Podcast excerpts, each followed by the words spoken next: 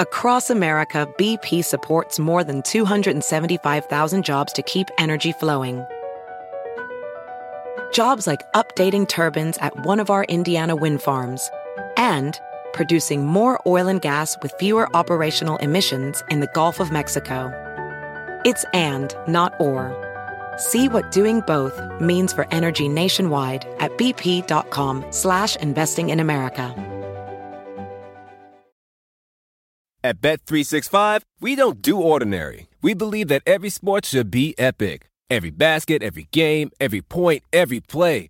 From the moments that are legendary to the ones that fly under the radar. Whether it's a three-pointer at the buzzer to tie the game or a player that goes two for two at the foul line. Whatever the sport, whatever the moment. It's never ordinary at Bet365.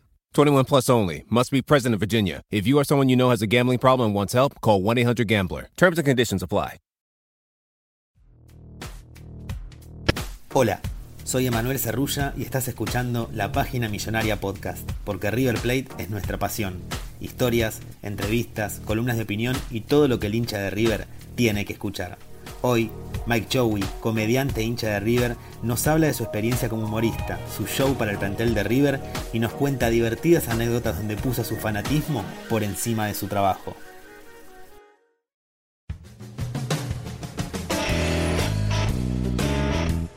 Mike, primero gracias por, por estar acá con, con, nosotros dialogando. Un placer. Eh, por favor, y lo primero que te iba a preguntar es, ¿cómo comenzaste eh, con el humor? Pero lo dividimos en dos. ¿Cómo comenzaste con el humor eh, off the record, por decirlo de alguna manera? Me vas a decir si en tu grupo de amigos eras el, sos el más jodón, pero eras el más jodón en su momento, solías hacer chistes, juegos así. ¿Y cómo comenzaste a nivel profesional, por llamarlo de alguna manera? Qué buena... Qué buena aclaración hiciste porque iba a arrancar por ahí. Arrancar, cómo arrancaste con el humor es como uh, la vida misma. Claro. Eh, no, y no, no, sé si yo era el, el, divertido del grupo de amigos. ¿eh? Yo creo que fue por otro lado. Yo, eh, mi humor va más a partir del sketch, del, eh, del escenario. Yo descubrí el humor arriba de un escenario antes que, que abajo. Eh, incluso en mi adolescencia tuve problemas para encontrarme en mi, mi, grupo de amigos, me encontré con los teatros, después, bueno, se fue armando la, el grupo de la clase, que ahora son mis amigos más cercanos eh, del colegio, pero no es que yo era, viste, él que hacía reír eh, en la clase o en, o en, el, en, los asados. De hecho, en, en, mi familia era bastante tímido. Eh, y le encontré la beta, bueno, de, de, arriba del escenario, que era un, un lugar que me empezó a apasionar mucho. ¿Con stand-up? El humor. No, no. De hecho, hacía teatro y, y, después de clase en el colegio había una como una cosa de, acá, de comedia musical mm. y me, me, metí ahí. De hecho, fui a audicionar con una, un sketch gracioso, me dieron un personaje de humor y bueno, y fui con eso, ¿viste? Eh, tipo, no, no, afinaba una nota, pero bueno, era algo que, que me divertía y, y, le encontré una beta ahí, ¿viste? Me subí al escenario, hacía reír a la gente y bueno, y ahí me, me empezó a apasionar el hecho de hacer reír arriba de un escenario. Eh, también lo llevo a la vida, obviamente. Digo, eh, cuando a veces me entro en personaje o, o hago algún chiste, puedo hacer reír a, a, un grupo de gente en un asado, pero de vuelta, yo creo que me destaco más en, en eso, en, en mm. encontrarle el, o el sketch ahora con Instagram, ¿viste? Eh, hacer reír a, a, través más de eso. Eh, y, y, y, bueno, empecé siempre ahí haciendo comedia musical. Después, eh, en año 2000, yo era fanático de Seinfeld, la serie. Sí y hasta que en el 2012 dije, bueno, vi un curso online de, de stand-up y dije, bueno, es la mía y, me mandé y me encantó. Me, enamoré del género. Es difícil tener un apellido complicado porque las profesoras inventan letras en el medio. Inventan letras que no existen, ¿sí? Por ejemplo, vos estás así esperando la lista y me han dicho cualquier, cualquier cosa. Me han dicho, por ejemplo, sí, eh, Comey, eh, Cowit, Bobby, Bobby. ¡Doble larga inventaste, cara dura! ¡Ponete los anteojos! ¿Entendés? ¿Sabes el bullying que me hacían con Chobobi? Le, le, entendí la onda al toque, cómo hacer reír arriba en el escenario como monólogo de stand-up, cosa que me parecía. Y, o sea, si yo no estudiaba era imposible, porque viste que uno parece que, que está hablando como que se le sí, acaba de ocurrir, pero sí, está todo muy. Es un género muy estricto en lo que es estructura, ¿viste? Si no hace bien la estructura, no instala bien la premisa, después nadie se ríe, no entiende lo que estás hablando. Entonces, haber entendido eso fue clave para mí y, y, ahí cuando empecé a enseriarme un poco. Yo mientras eh, familia tradicional de San Isidro, terminé el colegio, estudié en la UCA, Administración de Empresas, laburaba en una empresa, eh, ¿viste?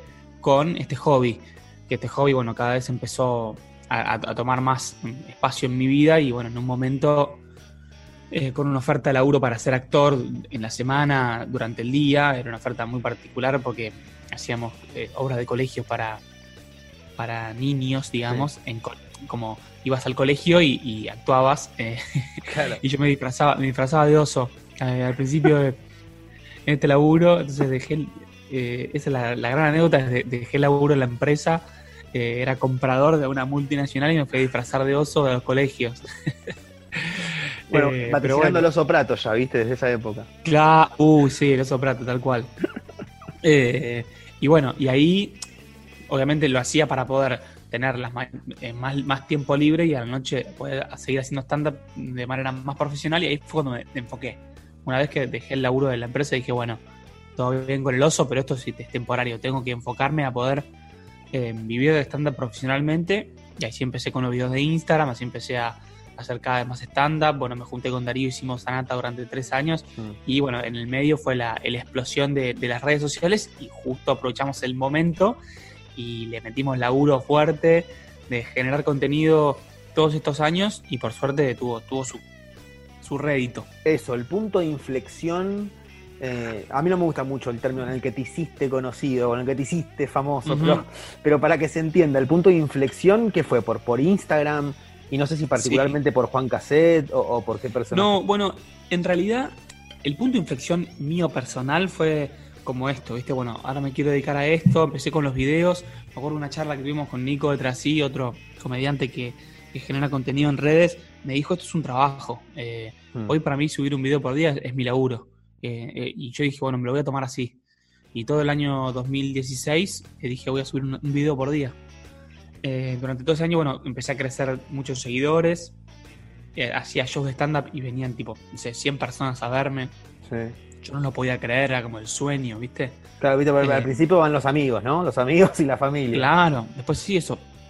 Se llenaba en Capital un teatrito de 100, 120 con gente que me venía a ver porque me, gustaba lo que yo hacía en las redes. Obviamente lo que ofrecía en el teatro era mucho más superador porque un monólogo de stand-up mucho mejor que un video de Instagram. Entonces la gente se iba contenta, estaba buenísimo. Y a fin de ese año, de, tanto generar contenido, generar contenido es, la búsqueda, buscar, buscar, buscar, buscar, hasta que te encontrás con algo. Eh, y ahí hice el cheto con Sube. ese fue mi gran mm. primer personaje, el salto a la, al contenido viral, ¿viste? Al, me, me, frenaban en la calle y me reconocían, ah, vos sos el cheto con Sube.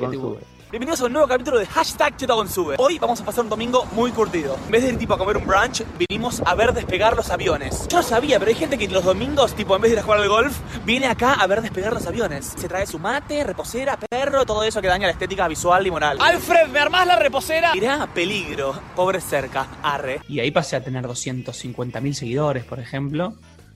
Y bueno, a raíz de este personaje y bueno, también de trabajar con Darío haciendo stand-up y, bueno, y seguí generando contenido, seguí, seguí, seguí. Y después también apareció Juan Cassette, ese 2017 fue el, año del, año del gran salto. Mm. Y Juan Cassette sí fue viral, pero más que más todavía, eh, eh, en toda Latinoamérica se realizaban videos en Facebook míos de, en, México, con 10 millones de reproducciones en México.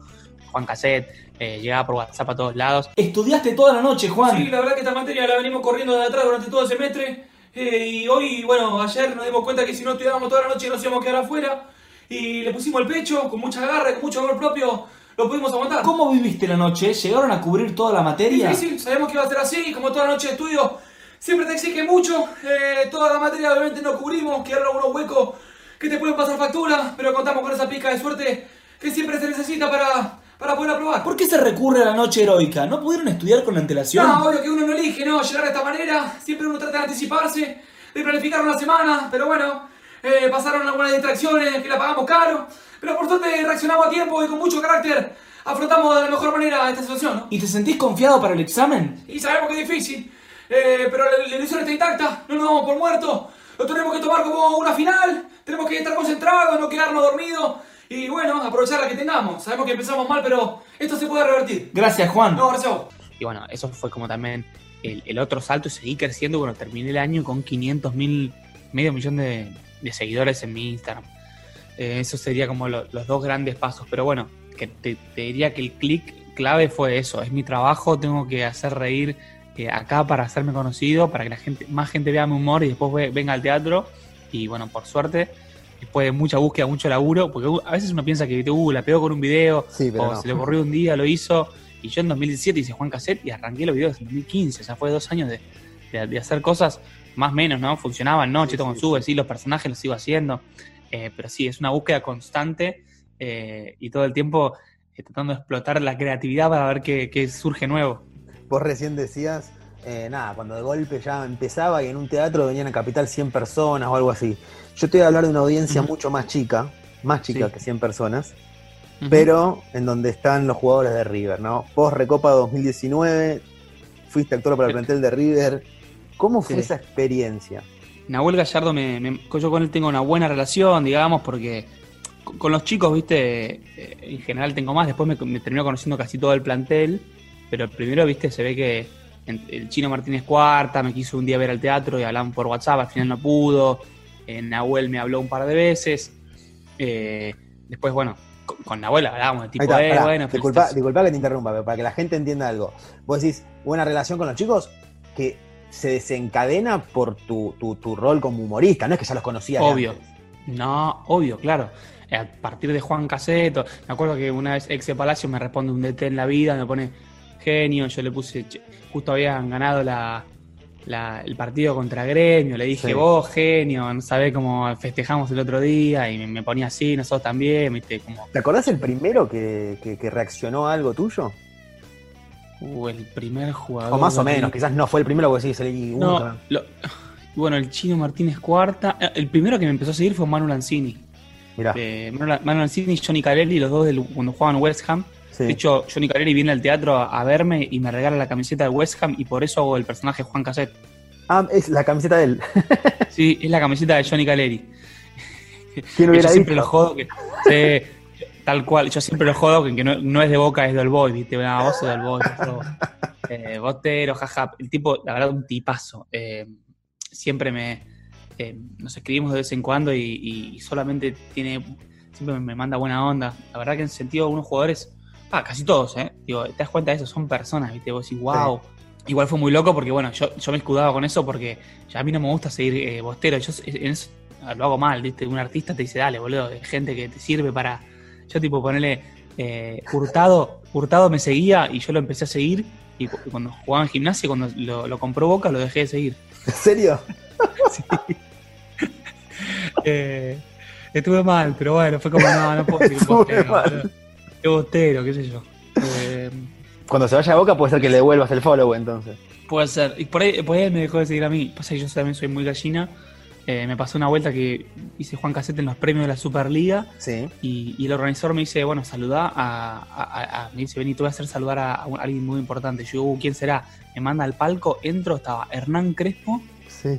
y Burdizo, que era nuevo, Sí, en Boca. en Boca, en Boca, director deportivo. Sí. Y, el, y el pibe- el director del la- el pibe que se encargaba de la Superliga me dice, bueno, Burdizo, aunque Mike es muy gallina, y Burdizo me dice, sí, sí, ya sé que es gallina. Yo dije, ah, o sea, Burdizo sabe que yo soy gallina, ¿entendés? Como que se ve que, Sí, sí, sí, sí. no Eso- sé por qué. sí, sí. eh, y, y bueno, porque yo hago muchos videos, cuando hago videos de fútbol, en general pongo la remera River, y Hernán Crespo me dice, uh, sí, me mostraron, un- mi sobrino me mostró un video tuyo, algo así, me dice, me cagué de risa, y me dice, "M- vení, saquémonos una foto si le mando a mi sobrino. Yo estaba como para, y yo le dije, ¿puedo decir que Hernán Crespo me pidió una foto a mí? Le digo, me dice, sí, olvídate, un capo. Che, no, eh, no es necesario nombres, pero Mm. ¿alguno se enojó? Sí. ¿Con, con qué? Con que hayas invitado a los futbolistas cuando hablan, ¿viste? ¿Qué sé yo? No, sé. No, no, yo, yo eh, trato de ser respeto. Es que no es una falta de respeto al jugador. En realidad eh, es un mix estructural de stand-up. ¿Viste? Vos decís, ¿por qué te reís?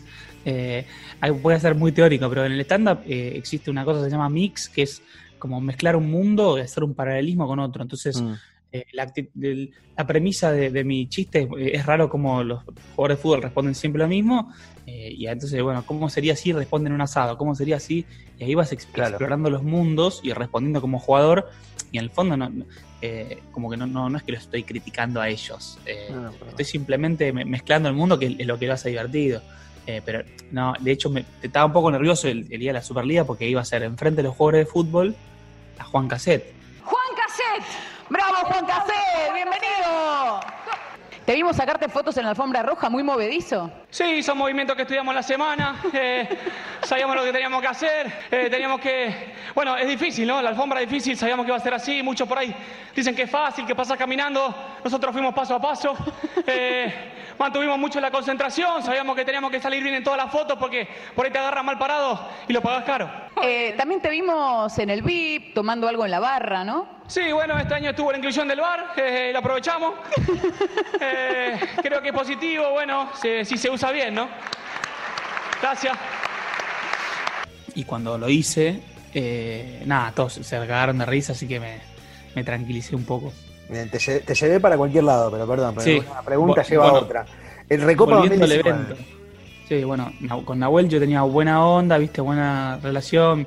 eh, y un día me manda un mensaje tipo, che, estamos acá. em, yo estaba con mi hermano y, y yo estaba en un evento con mi hermano porque justo iba a ir con una marca a, a la Recopa. Me dice, che, estamos acá concentrando en el Monumental, queremos ver si, si puedes venir a hacer un show.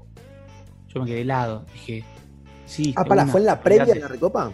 En la previa, sí, sí, dos días antes. Salía mal y sabes que esta nota no estaba saliendo, ¿no? Olvídate, me tildaban de mufa, me, me, o sea, me- moría. Me moría.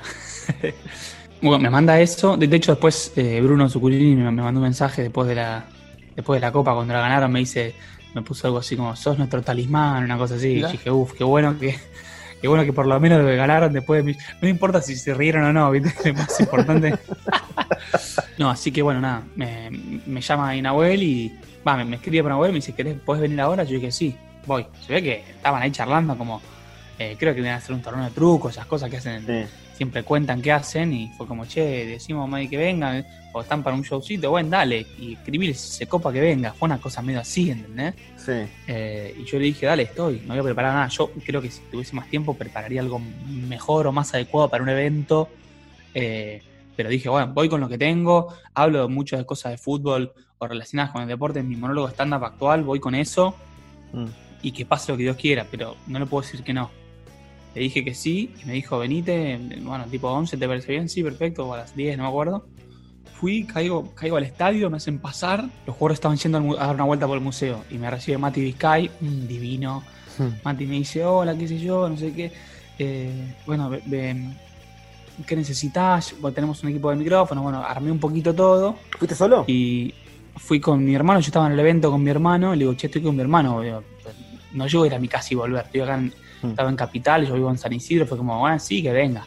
Eh, entonces, eh, yo como toco la guitarra en un momento del show, dije, bueno, llevo la guitarra, la pasé a buscar por lo de mi productor y, y fuimos y como dije, mi, mi- mi hermano, mi hermano me ayuda un poco.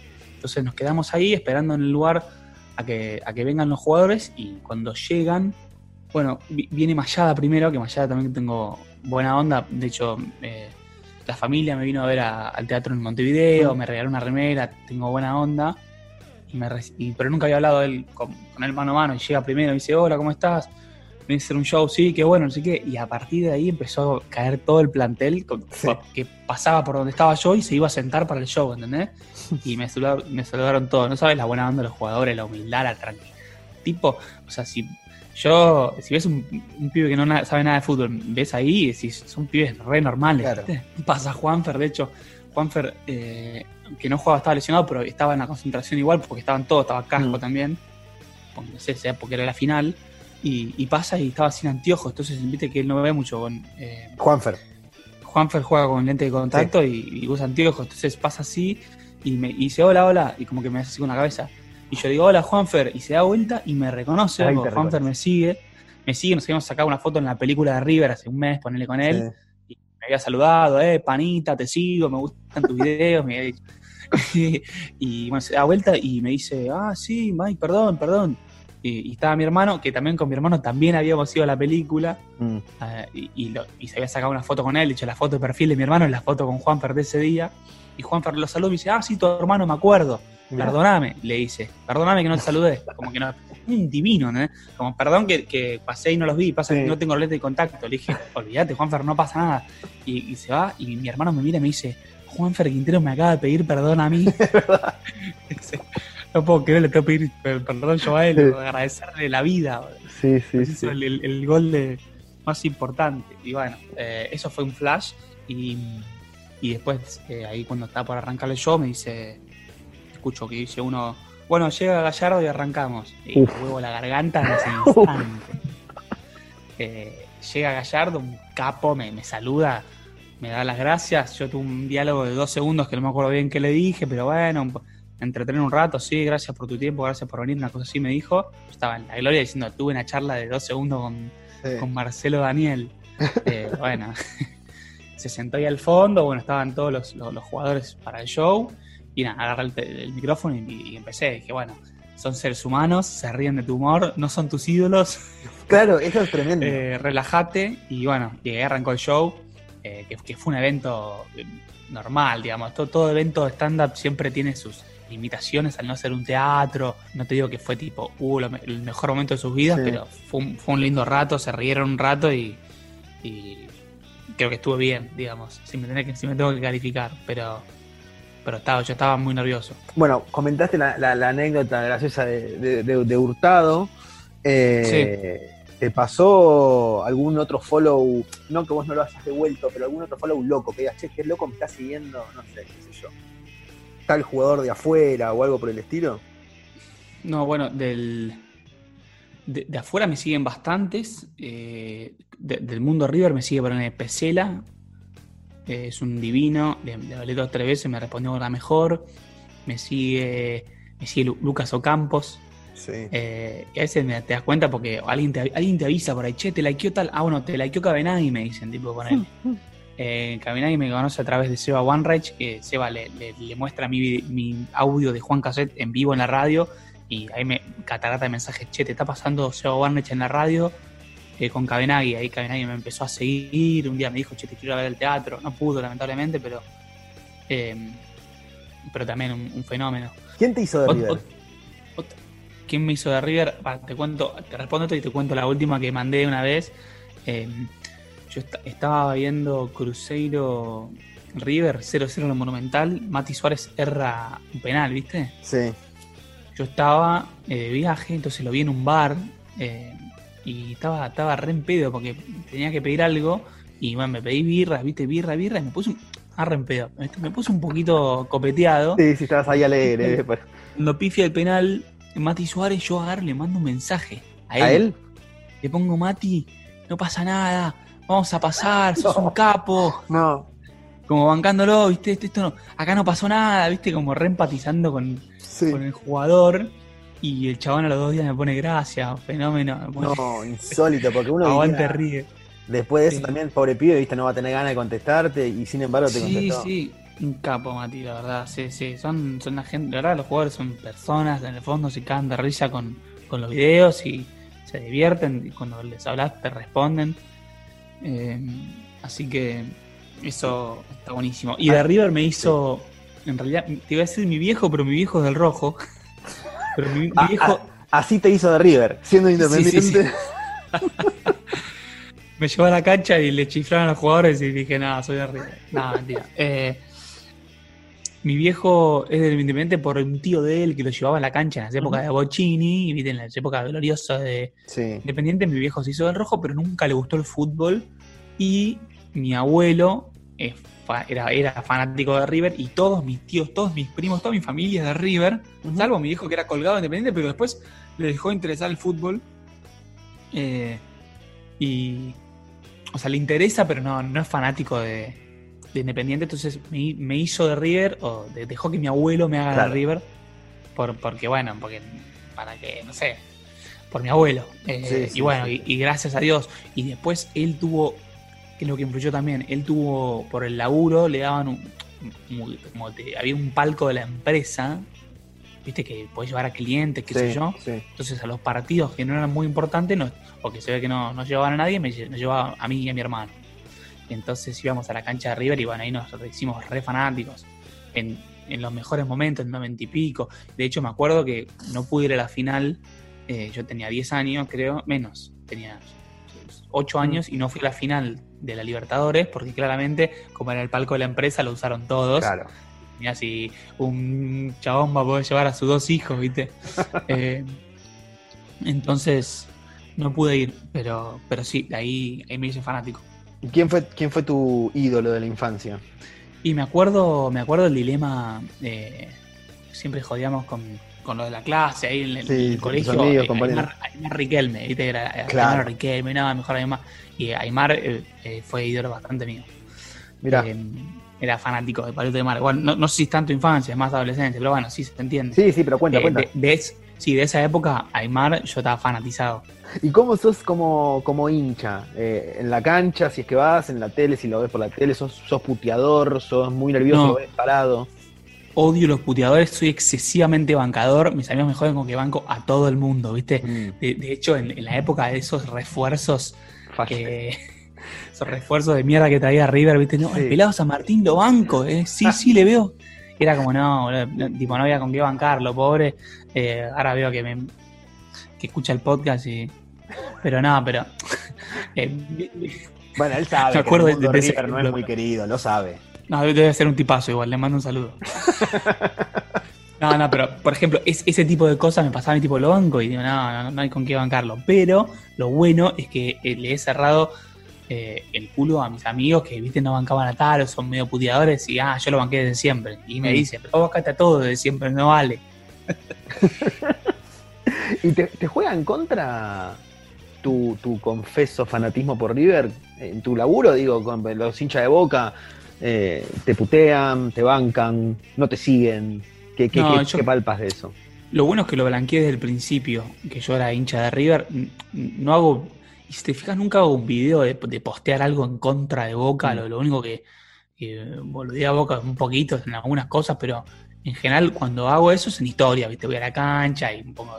O una vez me acuerdo el gol de Driussi, el 3 a 1, Sí. eh, en la cancha de Boca. Lo, tipo, hice un, un video, justo lo estaba filmando y, y lo subí a mis historias. Entonces, y también cuando pongo una foto en la cancha de River y después perdemos, los los de Boca me escriben. Eh, entonces, yo creo que fui limpiando los seguidores de Boca que no se la bancan una jodita de vez en cuando. Eh, Claro. Entonces, los, que, lo- lo- lo- los de Boca que son calentones no me siguen y, y la gran mayoría, porque en el fondo no, no es un tema tan sensible, es un tema más folclore, ¿viste? Mm. Eh, me, me, sig- me- me siguen igual y, me, y cada, cada vez que hago algo de River me bardean, me ponen un comentario y listo. Tengo una muy buena relación con los de Boca en ese sentido, con los seguidores de Boca. Porque te- me responden y yo les, les pongo, ¿viste? Entonces pongo una cancha en, eh, en, la, en la cancha de una foto en la cancha de River, ¿viste? Antes de arrancar el partido me dice, no, está vacía, le digo, le pongo 9 de diciembre, va, te fuiste a la vez. Entonces te cagas de risa al fondo y, y los tipos están contentos de que... eh, de que les respondiste, ¿viste? Porque Sí, Está sí. bueno el video. Yo me acuerdo de un comentario muy gracioso, me dice tipo, ah, eh, eh, creo que había ganado Boca, yo puse una foto en la cancha, te, te ganamos, qué sé yo, no sé qué, y yo le puse, "No, sos un botero de mierda, no sé qué, y me pone, no, perdón, Mike, no te enojes, soy, sos, sos un capo. Como que pensó que me había enojado de verdad, ¿viste? Sí, sí, sí. Eh. Recién mencionabas el, el 9 de diciembre. Eh, ¿cómo, ¿Cómo viviste y cómo, cómo contemplás ese 9 de diciembre? Como ahí, listo, terminó todo y esto es lo eterno que conseguimos y lo que pasó con ellos, o, o no, simplemente fue una Libertadores más, en tu, en tu Nah. concepto. No, Libertadores más no fue. Yo- el- el- cosas como el 9 de diciembre me hacen pensar tipo en que no me tengo que tomar tan en serio el fútbol, porque si te tomas en serio es como tenés que, tenés que dejar de, tiene que dejar de existir el planeta. Entonces, no, pará, yo quiero formar una familia y cosas más importantes. No puedo creer que faltan menos de 24 horas. ¿Para el fin del mundo, para el partido más trascendental del universo, ¿entendés? Para eso, no puedo pensar en otra cosa. Mi jefe hoy me mandó a mi casa y si yo estoy inoperante, no puedo pensar, él me llamó un cliente para repasar el pedido, le repasé la formación de Pero dejemos de hablar de eso, porque mi médico me recomiendo que no piense mucho en el partido. Le tenés que bajar un poco los humos, porque eh, no, sí, fue, fue impresionante, fue impresionante. Eh, y, y me pasó a mí que yo estaba en la cancha el día que se suspendió la cancha Sí. de River, eh, suspendí dos funciones por la final fallida. No. Y lo, lo que fue increíble fue que yo suspendí la función del 24 de... Va, en realidad todos. El teatro también acompañó, la producción, todos. Porque tiene una función el Teatro del Nacional a media cuadra del obelisco. Yo dije el 24 de noviembre. Salga campeón River o Boca, eso explota. Es un quilombo. No podemos hacer una función tras noche ese día, era imposible. Hmm. Entonces, todos estuvieron de acuerdo y Igual para, entre nosotros. Medio que usaste como excusa, ¿no? Dale. reuse como excusa. Obvio, obvio. Yo no, aunque el partido era a las 5 de la tarde, yo no quería tener función. Aparte te Eh, imagino a vos diciendo, no, después tengo que ir al obelisco. Digo, se va a llenar de gente el obelisco. Obvio, sí, no, no. Gane o pierdas y me iba a ser un bajón tener que hacer función. Por suerte tenía la excusa perfecta para blanquear eso, pero después, el 24, dicen, che, se va a jugar el domingo. ¿Te acordás que dijeron se va a jugar el. Sí. Y cuando dijeron eso, eh, yo tenía función en Escobar el domingo. Yo ya había puteado a mi productor, digo, ¿cómo vas a poner una función? El domingo en Escobar, cuando yo por ahí estoy con resaca de que festejé toda la noche y tengo que hacer función al día siguiente, no me puede hacer esto. Bueno, él, mm, la verdad, programa mucho antes las funciones y, y era muy difícil que un domingo ha- haya una final de Libertadores, eran los Me miércoles. me gusta raro. este- este- esta especie de, de manual de humorista profesional para los pibes que quieren arrancar, ¿viste? No, deje a mi productor que voy a tener resaca el día siguiente. Bien. Olvida, sí, sí, no olvídate. Yo una vez tuve una charla seria con mi productor que él no podía entender. Él le gusta el fútbol a un nivel de no le gusta que eh, él nos, nos puso una función en Córdoba el día antes que Argentina jugaba el primer partido mundial, sábado 10 de la mañana contra Islandia. Sí. El viernes función en Córdoba. Yo le digo, me está matando. Yo voy al partido con los pibes. Y me dice, no, no te preocupes, volvemos en un vuelo a las 6 de la mañana. Y, y, bueno, dormimos dos horas, vuelo, llego directo a lo de mi amigo, sin dormir. eh, Ese partido vamos de a ver el partido y, y él se fue a dormir. No. No, vio el partido. no. ¿Entendés que no vio un partido del mundial? A ese No. nivel le chupa un huevo. Insólito. No me, no me interesa, me dice. No me interesa. Digo, pero no- tipo, y cuando te despertás, ¿viste cómo salió? No, no sé ni cómo salió. No, no, O insólito. sea, no le interesa. Y bueno, lo respeto, eh, me costó, pero aprendí a respetarlo. pero le- entonces, tuve una charla con él muy seria después del Mundial y le dije, escúchame, River, eh, no, porque me, me pasó que me perdí, porque un, un jueves funciona en no sé dónde, River Racing, el día que lo echan a Poncio termina 0-0. Yo le digo, che, Sí. escúchame, eh, River Libertadores, yo te voy a pedir que en cuanto se confirme la fecha, poder postergar. Perdón Darío, eh, perdón Diego, es algo muy importante para mí.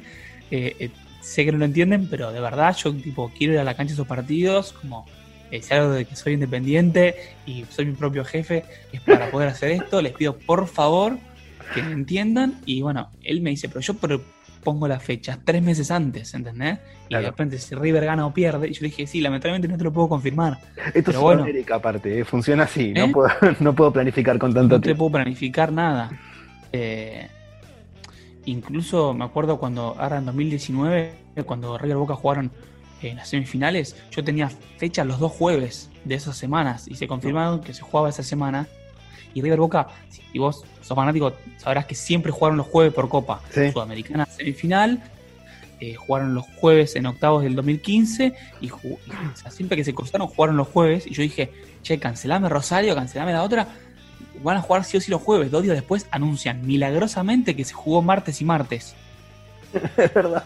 Fue un milagro, fue un milagro. Yo estaba feliz eh, y zafé. Pero bueno, cuestión, le di esta charla a mi productor y.